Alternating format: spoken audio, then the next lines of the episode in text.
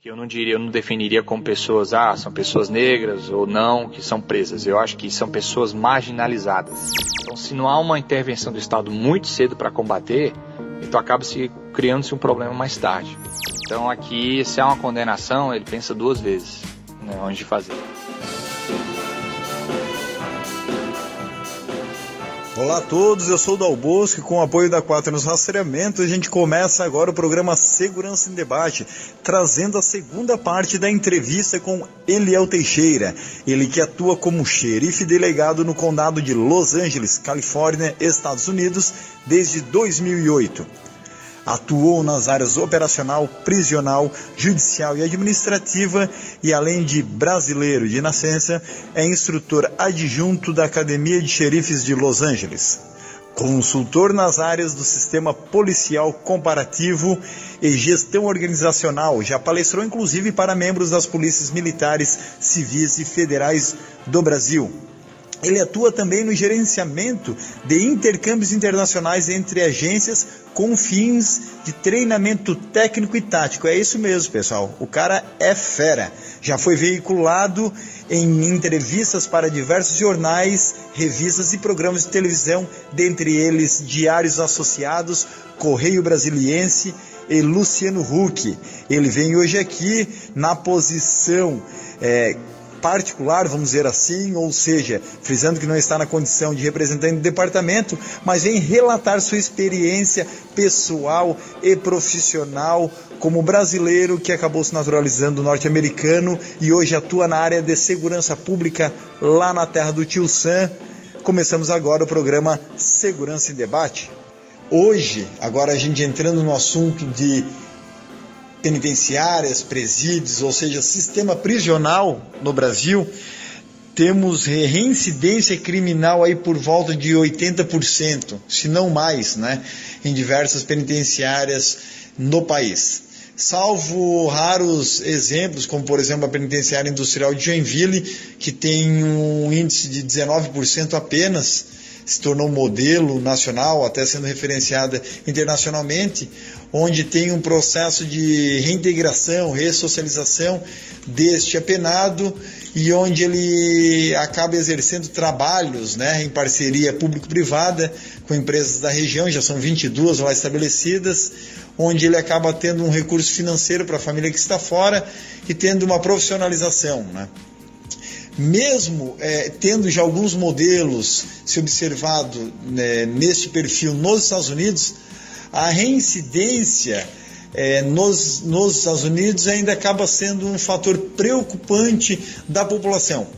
É, o, e da segurança pública, é claro que acaba tendo que arcar né, depois com este, com este trabalho de, de, de prende é, nas ruas aí de Los Angeles, por exemplo, como é o teu caso. Como é que esse processo de. Por que, que você vê, Léo, esse processo de reincidência ainda alto em algumas regiões nos Estados Unidos? Eu acho que varia de região para região. É... A grande questão é que, como as cadeias, né, são administradas por em cada condado, algumas têm mais recursos que outras, e umas têm um, um elas tentam algum, é, inovação e outras já não. Então, por isso que os índices de, de reincidência variam. De alguns estados realmente beira os 10, 20%, e outros até 70, 80%. Mas também há a questão do, do de, de, que eu acho que durante muito tempo a, o, o, sistema judiciário nos, nos Estados Unidos deu muita ênfase ao combate ao crime. A ideia era de que achar qualquer razão para colocar a gente na cadeia mas o depois não, não, não, não havia ênfase nisso. No que o okay, que agora prendeu o cara e agora vai fazer o quê? Entendeu? E acho que foi aí que houve uma explosão da, da população carcerária. E não diria que foi ruim porque o, o, o, índice de criminalidade nos Estados Unidos comparado nos anos, principalmente nos anos 90, caiu dramaticamente. Então não é que houve uma falha nisso né, né, nesse sentido. Acho que a falha foi no é, relacionado à população carcerária, ao problema de reincidência. Hoje já há uma ênfase muito grande nessa questão da educação por trás das grades, é, reassocialização do preso. Então há uma ênfase diferente. O pêndulo já está indo para outro lado. Então a gente já está começando a ver outros condados e outros sistemas penitenciários dos Estados Unidos que estão dando mais ênfase a isso. Eu não diria que é um sucesso nem um fracasso, eu acho que os números não se apresentaram ainda. Muita daquela geração que foi presa durante a década de 90, no começo de 2000, né, quando né, o sistema de tolerância zero foi adotado, ainda estão atrás das cadeias. Não houve a soltura ainda, vai começar a soltura agora. Acho que então está muito cedo para dizer se funcionou ou não esses programas educacionais, programas de reintegração ou profissionalizantes que aconteceram dentro das instituições. Eu acho que a gente vai começar a ver agora, quando começar a sair essa geração de gente que foi presa. E aí vão poder dizer melhor se houve fracasso ou se houve sucesso. E a partir daí, se houve fracasso, ok, vamos, vamos ver quais outras opções a gente tem. Mas se houve um sucesso, falar ok, então vamos expandir o que a gente já tem e fazer melhor. Mas eu ainda acho muito cedo para poder emitir uma opinião. E após o apenado ele sair do regime penitenciário, né? Aí existe algum acompanhamento dele? Algo que aqui no Brasil ainda é muito, mas muito mesmo deficitário? Bem, se o, preso sai é, de liberdade condicional, ele é monitorado pelo, a, pelo, pelo departamento de condicionais, né? Que é, é um departamento dentro do sistema penitenciário. E o trabalho deles é fazer esse acompanhamento de pessoas que saem na liberdade condicional. Mas se o, se o preso cumpre a pena e sai e não há nenhum, não é, nenhum acompanhamento é, exigido pela justiça, como nos casos, por exemplo, dos é, os, os, pessoas condenadas por crimes sexuais, por exemplo. Mas se não, não há, é, com exceção desses, o, o, preso sai e o acompanhamento não, não há necessidade de um acompanhamento. Ele cumpriu a pena dele e agora ele vai seguir na sociedade. Se houve a oportunidade dele se, dele se profissionalizar em algo dentro da cadeia, muito bom. Ainda há um estigma muito grande de muitas empresas não querendo contratar pessoas que têm um passado criminal, principalmente um passado que envolve crimes violentos é, ou crimes de ordem sexual. Então, nesse caso, o Estado tenta ao máximo que pode né, é, dar condições da pessoa não, não, não reincidir porque não houve, porque está passando fome quer roubar ou porque não tem como onde morar.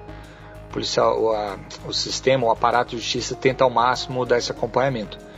Mas isso é, varia muito na questão da disponibilidade de, de verba, porque né, na hora de priorizar a verba, claro que educação, é, reajuste de salário de funcionários públicos e outras, né, o sistema de hospitalar, claro que levam prioridades. E se sobrar verba, aí sim outros programas assim é, recebem a verba para poder continuar operando.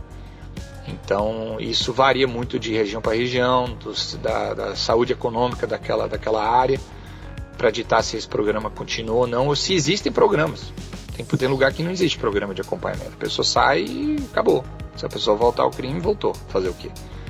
Então é, é, varia muito de região para região. É muito difícil emitir uma opinião assim. Agora em Los Angeles nós temos, por sermos uma região muito grande, nós temos um aparato de acompanhamento que envolve entidades aqui do condado, entidades estaduais e até o próprio departamento de, de polícias, né, municipais e no meu departamento também de, de xerifes que tem unidades que fazem esse monitoramento e é, juntamente com a unidade de serviços sociais que está aí para poder ajudar nessa questão de moradia, emprego e tudo mais. Aqui no Brasil, se observarmos, observarmos né, o perfil de quem está lá preso, geralmente ele é negro, é, sem profissionalização, pobre, geralmente teve delito cometido na menoridade é, temos aí penitenciárias que eu conheço onde 70% dos apenados que lá estão têm até é, a oitava série é, concluída apenas.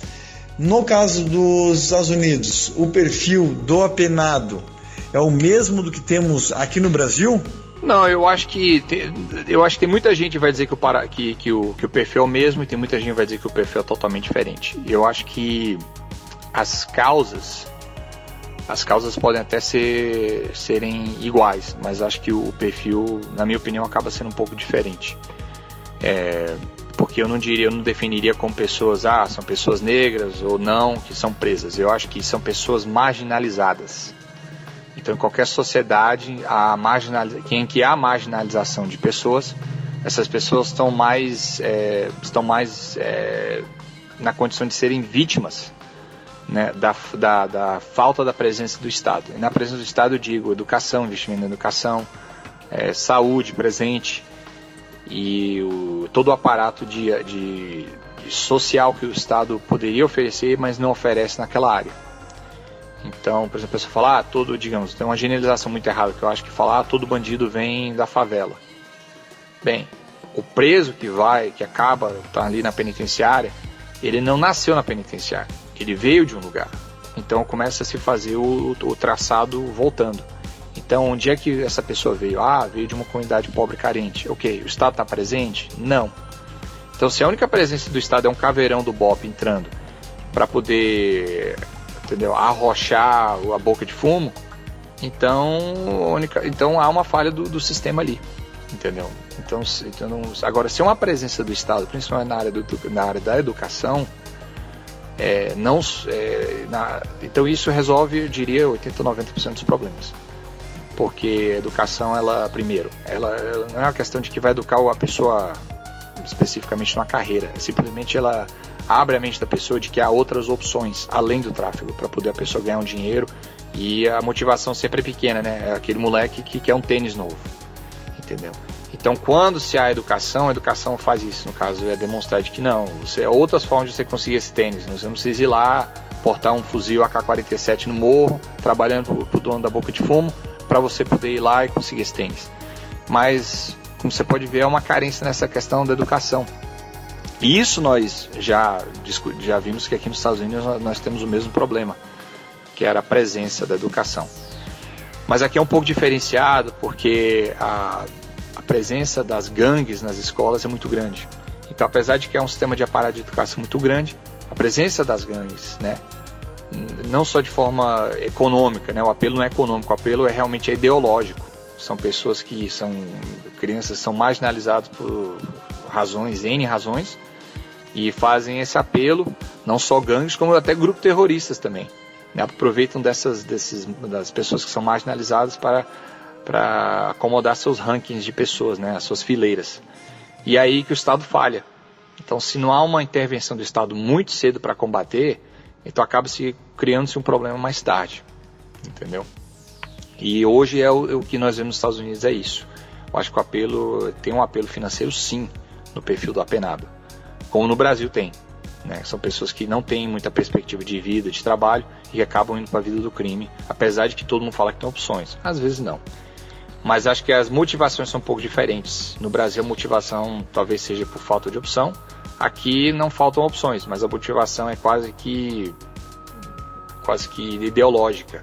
É do, daquela mentalidade de nós da gangue contra o mundo, nós da gangue contra a sociedade, nós da gangue contra o, contra o, a justiça, contra o governo, entendeu? E isso apela para muita gente, entendeu? Muito se fala aqui no país a respeito de mudanças no Código Penal e também da lei de execuções penais. Você que é um expert do modelo de segurança pública adotado nos Estados Unidos, apesar de que algumas apesar de que há algumas diferenças entre estados aí, né? o que você percebe que é adotado na terra do tio Sam e que faria sentido se ter alteração na legislação brasileira. Queria ver, ouvir a tua opinião. Eu acho que o, o, o grande problema que eu vejo, que o, os Estados Unidos não tem, mas o Brasil tem, é realmente a questão do Código Penal. O, ambos os países são de dimensões continentais e, por serem de, de dimensões continentais, são vários países dentro de um. É, não, nem se discute de que, por exemplo, a cultura, por exemplo, do norte, do nordeste do Brasil é completamente, completamente diferente do sudeste ou do sul do Brasil, até do centro-oeste. São comunidades diferentes, são culturas diferentes, às vezes até a língua é diferente, né? Vou contar dialetos, né? O sotaque é diferente. Mas por uma razão muito estranha, o Brasil tem somente um código penal. Enquanto que nos Estados Unidos, cada estado tem seu código penal. Há um código penal federal para crimes federais, mas cada estado tem seu código penal para todos os crimes. Então, a, o, o, por ser estadual, eu acho que duas coisas acontecem. Primeiro, que a reação do estado é muito mais rápida.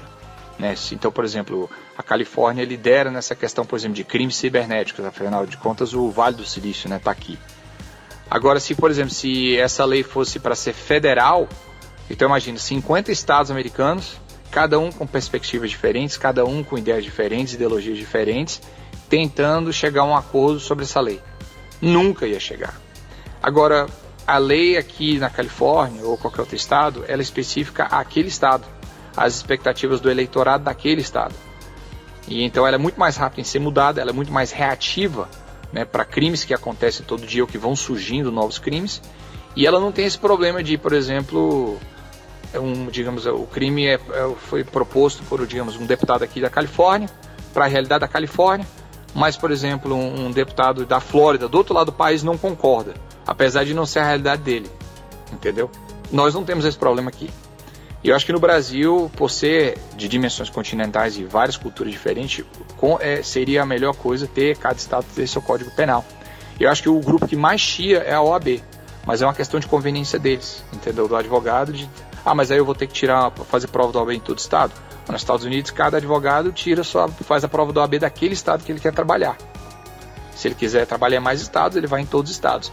Há é, reconhecimento de um estado para o outro, né? Por exemplo, se você passa na OAB de um estado, outro estado talvez reconheça, mas não é obrigado a reconhecer.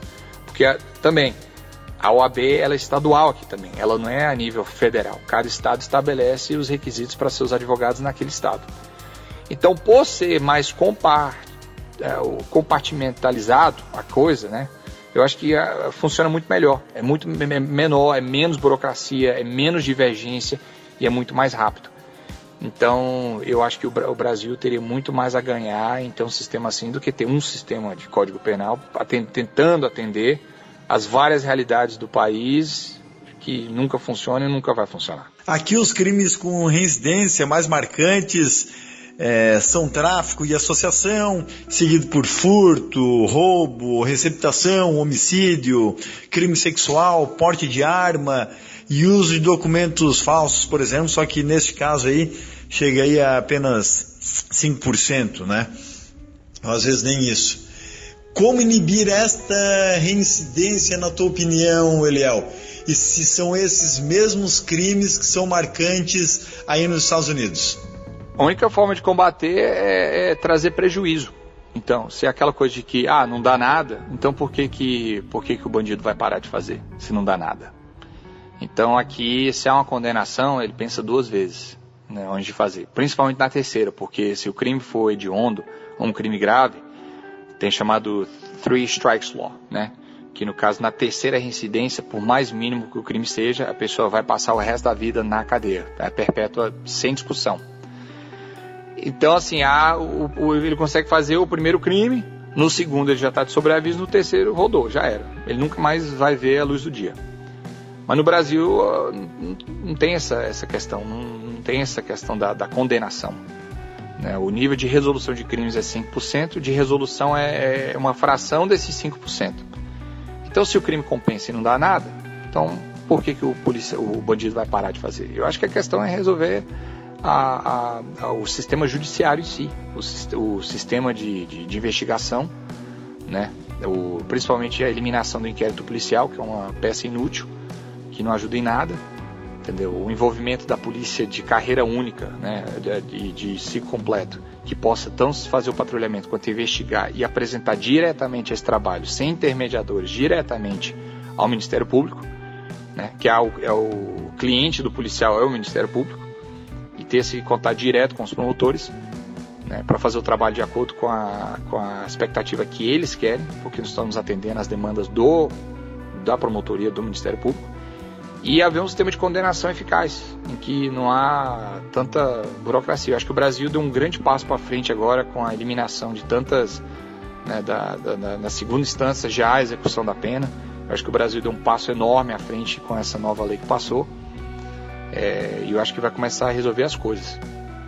Mas realmente precisa começar a haver consequência para o crime. Enquanto não houver consequência para o crime, um bandido não, não vai porque ter que parar. Entre as drogas mais frequentes, né, que ajudaram a colocar o preso no sistema penitenciário, estão, por exemplo, maconha, cocaína, crack, respectivamente, isto aqui no Brasil. Na sua opinião, acreditas que a liberação da maconha, por exemplo, reduziria o número de apenados?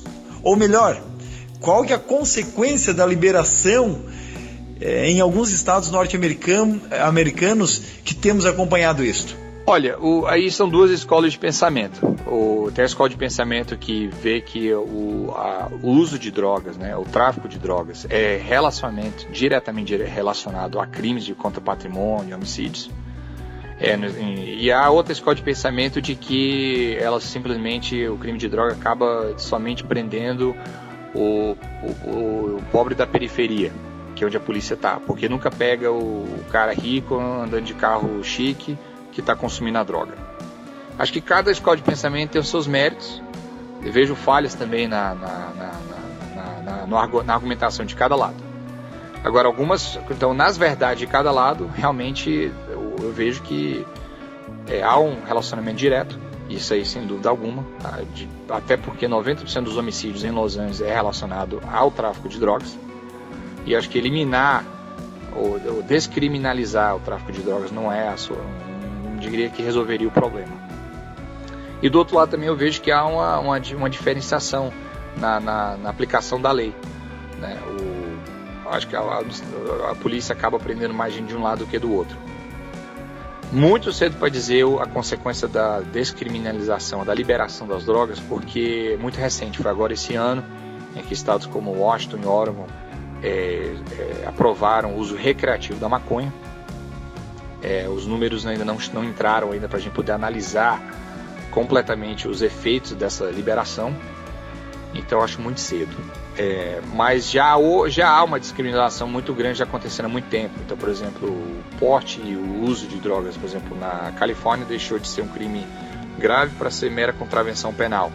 É uma multa, uma mera posse. Agora, claro, posse em grandes quantidades visando é, venda, né, caracterizando tráfico, continua sendo um crime grave. O governo federal, agora na administração do presidente Obama, também decidiu não é, aplicar a lei relacionada à maconha para pelo DEA, né, porque é o, a agência de, de narcóticos do governo federal. Então, pouco a pouco, está havendo essa descriminalização. Então, é muito cedo ainda para dizer os efeitos. Eu não sei, não, diria, não saberia dizer. O mero fato de ter menos gente presa não significa um sucesso da descriminalização porque pode até haver, haver menos prisão por porte.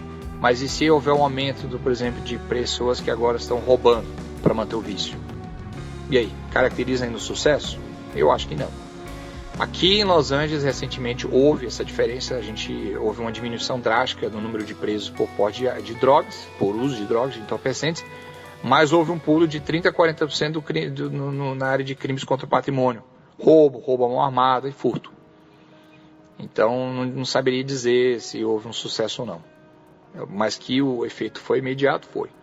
Então acho que muito cedo, vamos esperar para ver os efeitos e comparar o antes e o depois para poder emitir uma opinião. Há quem defenda um Estado centralizador intervencionista. Entretanto, eh, em algumas penitenciárias no Brasil, principalmente no estado de Santa Catarina, temos observado que a experiência da cogestão com a inicia iniciativa privada, ela vem gerando resultados surpreendentes. Como é que funciona o sistema de regime penitenciário nos Estados Unidos? Também é esse trabalho de integração público-privada ou elas são administradas exclusivamente por empresas privadas, ou seja, esse sistema é terceirizado? Não, os Estados Unidos, como você pode como você já viu, todos sabem, é um país extremamente capitalista, mas também um país que, que busca soluções que sejam eficientes e que sejam que façam sentido no, na questão do custo-benefício. E muita gente, acho que na época da, que começou a questão do, da segurança privada, havia esse debate que agora a segurança privada cuida do patrimônio, está também tomando o trabalho da polícia e hoje é muito normal ter a indústria da, da segurança privada, né?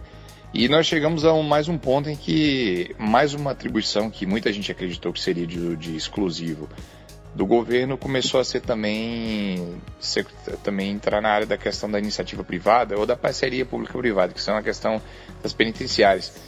Não é de hoje que o governo americano é, vem terceirizando esse tipo de serviço. A indústria que ela, ela tem, tem tanto o trabalho da, do governo na administração de, de cadeias e prisões, mas também tem a iniciativa privada que vem fazendo um ótimo trabalho.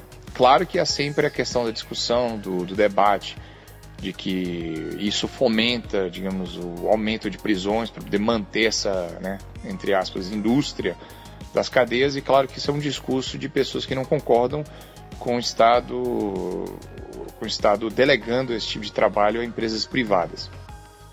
Mas acho que questão, na, na simples questão da qualidade das penitenciárias, penitenciárias privadas, como qualquer outro serviço que é privatizado, que é terceirizado para iniciativa privada, acaba se tornando melhor do que um serviço que o governo poderia prestar, independente de ser de ser de uso exclusivo do governo ou não.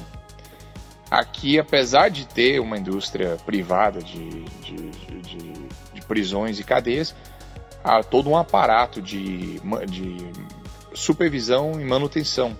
Supervisão por parte para manter a, os padrões né, de respeito a, a, ao, ao direitos civis e constitucionais de cada preso, mas também a manutenção da, né, da, da, das leis e do, do, cuidado que é dado a esses, a esses prisioneiros.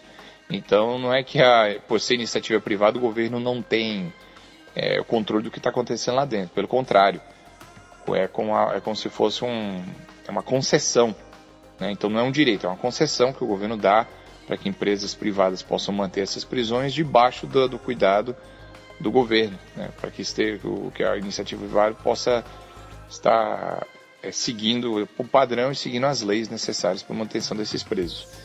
Então eu vejo como uma coisa boa, não vejo como uma, que isso foi um fator que fomenta mais prisões e nós temos tido uma experiência muito boa, apesar dos críticos sempre criticarem independente da qualidade do, do serviço que está sendo prestado ter ser, bem superior e ser melhor do que o serviço que é prestado pelas penitenciárias e cadeias a, a nível local. Quando nós vemos filmes policiais americanos, e adoro, sendo, sendo confessando aí um gosto, um gosto pessoal, né? É, me fissura esse tipo de, de, de mídia. A tecnologia que observamos adotado pela polícia, é, dentro e fora das viaturas, é completamente gritante com relação à estrutura que é observada nas viaturas no Brasil, claro, variando de estado para estado, mas no geral, aqui no nosso país, é uma estrutura muito deficitária, seja em tecnologia, e para se ter tecnologia tem que ter investimento, né? E com investimento, sim, a gente conseguiria melhorar muito em informação gerada aos nossos policiais militares, civis e federais que estão aí nas ruas ou mesmo nos gabinetes é, processando esse tipo de informação. Quais são as principais diferenças que tu observas, né, com relação à tecnologia adotada aí e aqui? Eu acho que nem é uma questão de tecnologia, eu acho que é uma questão filosófica de prioridades. É, a primeira coisa que eu vejo a diferença é que o Brasil tem um sistema, claro, o sistema de segurança no Brasil é a nível estadual federal. Pouquíssimo, agora que começou essa questão das guardas municipais, em que são administradas pelo município. Os Estados Unidos é o contrário. A gritante maioria absoluta das, das agências são gerenciadas pelos municípios, não pelos estados e nem pelo governo federal. Então, isso, claro que o investimento é muito mais rápido, não tem tanto intermediador e e a aplicação direta, porque do município já é ali para as polícias que estão servindo o município. Né? Então, claro que o, é muito mais, a resposta é muito mais rápida quando há um pedido, um requerimento de, de novas viaturas, de tecnologia para ser implementado, digamos, nas viaturas ou num sistema de prisão, seja lá o que for. Já no Brasil, como tem essa, essa grande, esse grande vão entre o município e o governo estadual e exatamente o federal, então vejo que é uma tá essa, essa, essa, falta de uma falta de como se diz a palavra em português. Acho que é a, é a eficiência na distribuição das verbas. E a segunda coisa é que exatamente por não ter essa diferença, essa, essa se vão a escolha, por exemplo, de viaturas ou a escolha, a escolha do sistema que vai ser usado pela polícia, sistema de computador, sistema de terminal dentro das viaturas ou rádio, é decidido pelos próprios policiais. Então, é decidido pelas pessoas que vão estar usando. Então, por exemplo, eu vejo muitos estados em que a compra da viatura é decidida pelo governador. Às vezes o governador nem, né, no Brasil, né, às vezes o governador nem nunca foi policial, talvez ele tenha consultado, alguém da polícia, né? É, mas, mas, na maior, na maior parte das, da, dessa questão, a compra é decidida exatamente por quem vai oferecer o maior número de viaturas pelo menor custo possível. Então não se leva um aspecto técnico de o que, que vai ser comprado, se é o conforto do policial ah, e outras coisas que para a gente é, é, essencial, porque a decisão também no final ah, é, é, é, feita pelo policial, pelos policiais que tão, vão estar tá usando a viatura e o aval final é decidido por eles e cabe no caso a prefeitura ou a, no caso ao governo que, né, que, que está acima da, desse departamento de polícia para fazer a compra baseado no feedback, baseado na, na informação que é repassada pelos policiais. Então vejo muito essa questão dessa diferença na hora da, da distribuição da verba na, na aquisição de compras e materiais para a polícia. É uma diferença muito grande, mas é uma questão organizacional. Muita verba no Brasil vem do governo federal para os municípios, para o estado. Aqui não. Aqui a maioria é retido pelo município que faz essas compras e uma, uma pequena porcentagem vai para o estado ou vai para o governo federal. Então acho que tem uma, essa diferença muito grande na gestão pública no que diz respeito a a verbas. E nesta linha, pegamos alguns casos no Brasil, nessa linha de é, educação e a população ser, ser capacitada né, em questões de segurança, ob observamos algumas polícias militares no país adotando os programas de vizinho solidário, onde monta-se redes de informação, redes de comunicação entre pessoas que moram lado a lado, né, e compartilham informações a respeito de quem entra na rua, é, ou mesmo de ocorrências que têm vindo a assolar a comunidade. Essa questão do vizinho solidário, até onde eu sei, ela foi inspirada em algumas regiões nos Estados Unidos onde se tem este programa trabalhando com êxito. É, nos conte um pouco mais a respeito de como isso funciona, por exemplo, aí na Califórnia, onde trabalhas especificamente. A gente parte do entendimento que, como eu tinha falado anteriormente, a polícia não pode estar presente o tempo inteiro em todos os lugares. Mas quem está presente todos, naquele lugar é realmente a vizinhança, são membros daquela comunidade que são responsáveis não só pela sua própria segurança, como a segurança da sua própria comunidade. São membros ativos da sua, da sua vizinhança e que são, fazem esse trabalho de parceria juntamente com a polícia, de serem olhos, ouvidos para estarem monitorando, coisa que a gente não pode fazer porque, como eu disse, não estamos em todos os lugares ao mesmo tempo e não somos nem onipresentes nem oniscientes para saber. Mas aqui começou com um programa chamado Neighborhood Watch, que é exatamente esse programa de monitoramento da vizinhança através de seus vizinhos. Tem sido um sucesso, é uma forma da, da vizinhança se integrar, das pessoas se conhecerem, e não é só para combater crime, não. Às vezes, por exemplo, casos em que uma pessoa está passando necessidade, o vizinho está ali presente para saber, por exemplo, se é, às vezes é um casal de velhinhos ou um velhinho que mora ali, então às vezes não tem ninguém para estar tá monitorando ele, o vizinho é, toma essa, essa questão de estar tá ali presente para saber se está tudo bem com o vizinho. E eu acho que é muito mais fácil no Brasil, em que a vizinhança acaba se conhecendo muito mais do que, por exemplo, aqui nos Estados Unidos, em que há uma, uma grande ênfase na privacidade, né, respeito ao vizinho, ao vizinho, à privacidade dele. No Brasil, acho que é muito mais fácil, porque as pessoas são muito mais abertas. Mas é sim parte do nosso aparato, funciona muito bem.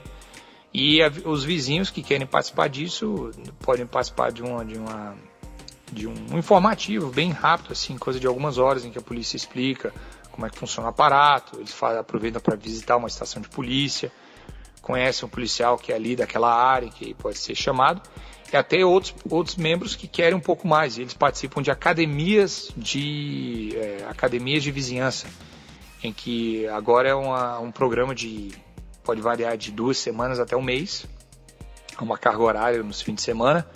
E esse membro da vizinhança vai participar de, de, por exemplo, vai estar na viatura com a gente durante oito horas, vai em, em ocorrências com a gente para poder ver como é o trabalho da polícia por trás, né? Por trás da, da cortina, nos bastidores, é, recebe instrução na área de, de, lei, lei criminal, lei civil, é, e por aí vai. São, e ele é exposto exatamente ao, ao, trabalho da polícia. E são aí que surgem as perguntas, por exemplo, às vezes ele não tem uma experiência na polícia, mas aí surgem esclarecimentos, por exemplo, ah, por que, que a polícia sempre mata? Não, não é que a polícia mata. O uso de força letal é assim, assim, assim, assim. Ah, porque não pode é, atirar na mão, quando o cara, ou atirar na perna. Aí a gente entra na questão do porquê questão científica e por aí vai. Então esse esclarecimento é um multiplicador de fatos e ele desmistifica muitas mentiras que né, são propagadas por Hollywood, inclusive.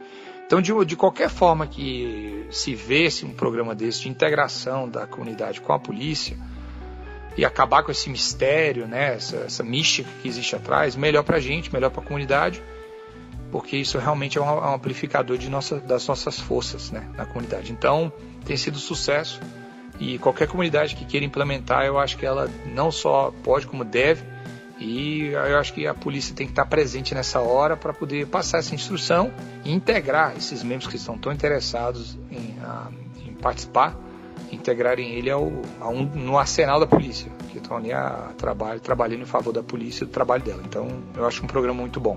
Muitas pessoas questionam, às vezes, é, com a seguinte interrogação, Eliel. Adal Bosco, é, o mercado da segurança privada né, no Brasil ele, ele tem êxito em função da falta de assistência da segurança pública aqui. Mas o que é uma inverdade, na verdade, empresas de segurança privada a gente observa no mundo inteiro, mesmo em países de primeiro mundo, ou seja, totalmente desenvolvidos, como Suíça, Finlândia, Noruega e lá vai, claro, com outros focos de segurança, né? muitas vezes seguranças bancárias, segurança da informação que está em alta é, nesses tempos, a própria segurança através de sistemas de biometria e identificação de visitantes. Como é que, o quão está desenvolvido esse mercado da segurança privada nos Estados Unidos? E se os policiais que acabam atuando no setor público aí acabam também podendo ser consultores no mercado de segurança privada nos Estados Unidos? Eu vou até arriscar aqui dizer uma inverdade, se for tiver errado, você me corrija. Mas se não me engano, acho que foi os Estados Unidos que inventou essa indústria da, da segurança privada, dos serviços privados. E não é só na área de segurança privada, de bancária ou patrimonial. Como vocês podem ver, até na, na, na guerra do Iraque, vários é, os contratados, contratados né, de segurança privada estavam fazendo trabalho que até então era impensável, era coisa que só se pensava que soldados poderiam fazer, que é segurança de bases, é, segurança pessoal de alto risco, é, segurança de comboios militares, que em vez de ter um soldado fazendo, tinha um civil fortemente armado, treinado para fazer aquela segurança privada, às vezes, na maioria das vezes, ex-militares que saíram da, da, da, do, do, da, da ativa e que agora estavam prestando serviço como civis. Claro que houve polêmica. Uma das grandes empresas que houve polêmica foi a respeito da Blackwater, que era na, na então a maior. Houve acusação de abuso é, na hora de no, exatamente no tratamento da, da, da comunidade civil ali do Iraque, mas que se provou um sucesso tanto econômico quanto estratégico, porque econômico porque é muito mais barato ter um, alguém dessa área de segurança privada fazendo aquele trabalho específico. Segundo, que do ponto de vista econômico, do ponto de vista estratégico, quer dizer, é menos um soldado que está fazendo aquela função e que poder, o exército poderia colocar ele numa área mais atuante, mais estratégica, porque ele foi treinado para aquilo. Então, de qualquer forma, foi, foi facilitado. Então, aqui nos Estados Unidos não, não há essa polêmica. Eu acho que o Brasil agora está começando a acordar de que o aparato policial está sobrecarregado, ele tá, ele é incapaz de estar presente em todos os lugares para coibir todo o crime. Quem pensa nisso vive num mundo, num mundo que inexistente, um mundo de fantasia, em que espera-se que a polícia esteja ali para coibir 100% das vezes. Então, mais do que nunca existe esse, esse mercado da segurança pública. Agora, culpar segurança pública, a segurança privada por estar tomando, é, tomando é, tomando essa, essa atividade ou tomando, como se diz, é, vantagem dessa falta do Estado, eu acho muito errado. Eu acho que, como um, um país em que né, o mercado livre, que é o Brasil, eu acho que é uma oportunidade, claro que empreendedores vão aproveitar dessa oportunidade. Então, não, não vejo com maus olhos e vejo como mais, uma, mais um aparato para coibir o crime. Que é, como vocês podem ver, a polícia não, sozinha ela não consegue. Eliel, quando a gente apresenta um programa deste perfil, com entrevistado com autoconhecimento e com uma experiência estrangeira, é inevitável as pessoas me questionarem nas ruas, através da minha rede social, para quem segue Ricardo Dal Bosco, ou mesmo segue aqui o programa Segurança Debate, é inevitável as pessoas me fazerem a seguinte pergunta. Dal Bosco, e quem quer estudar segurança nos Estados Unidos? Ou quem indicas? Então, nada melhor do que eu estar falando com alguém que atua no gerenciamento de intercâmbios internacionais, inclusive entre agências, né, com fins de treinamento técnico e tático, é, e que é você, Léo Teixeira, e que pode passar esse tipo de informação ao nosso ouvinte. Seja ele policial ou seja ele um cidadão civil, há possibilidade de ele estudar segurança nos Estados Unidos? A possibilidade sim.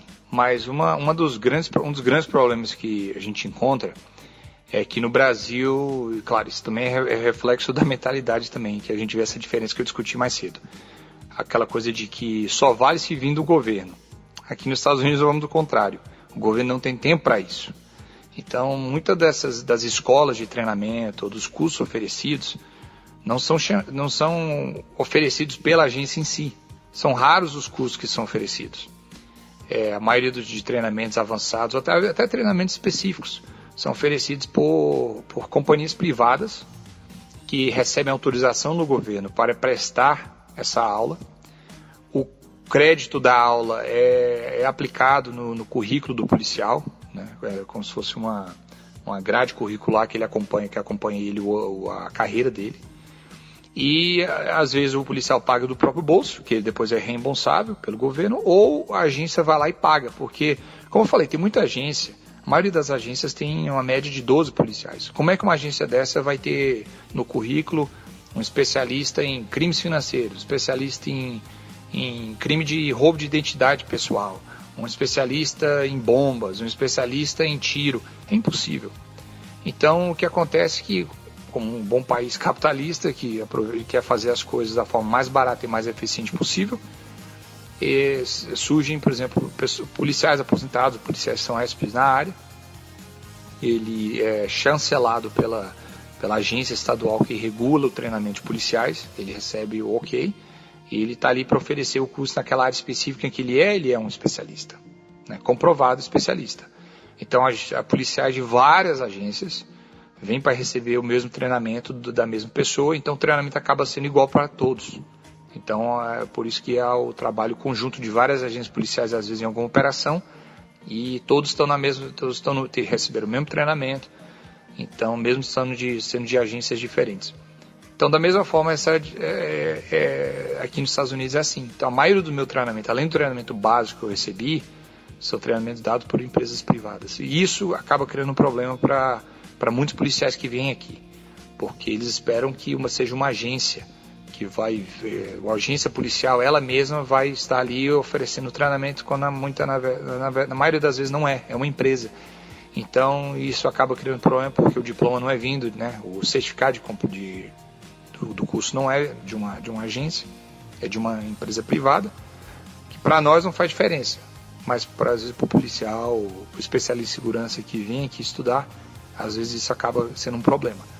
Agora, não sendo um problema, se o policial não tá, quer vir aqui, ou a agente de segurança quer vir aqui para adquirir informação, independente da, da, de ser uma agência policial ou não, há várias oportunidades, várias escolas que oferecem é, cursos de qualidade.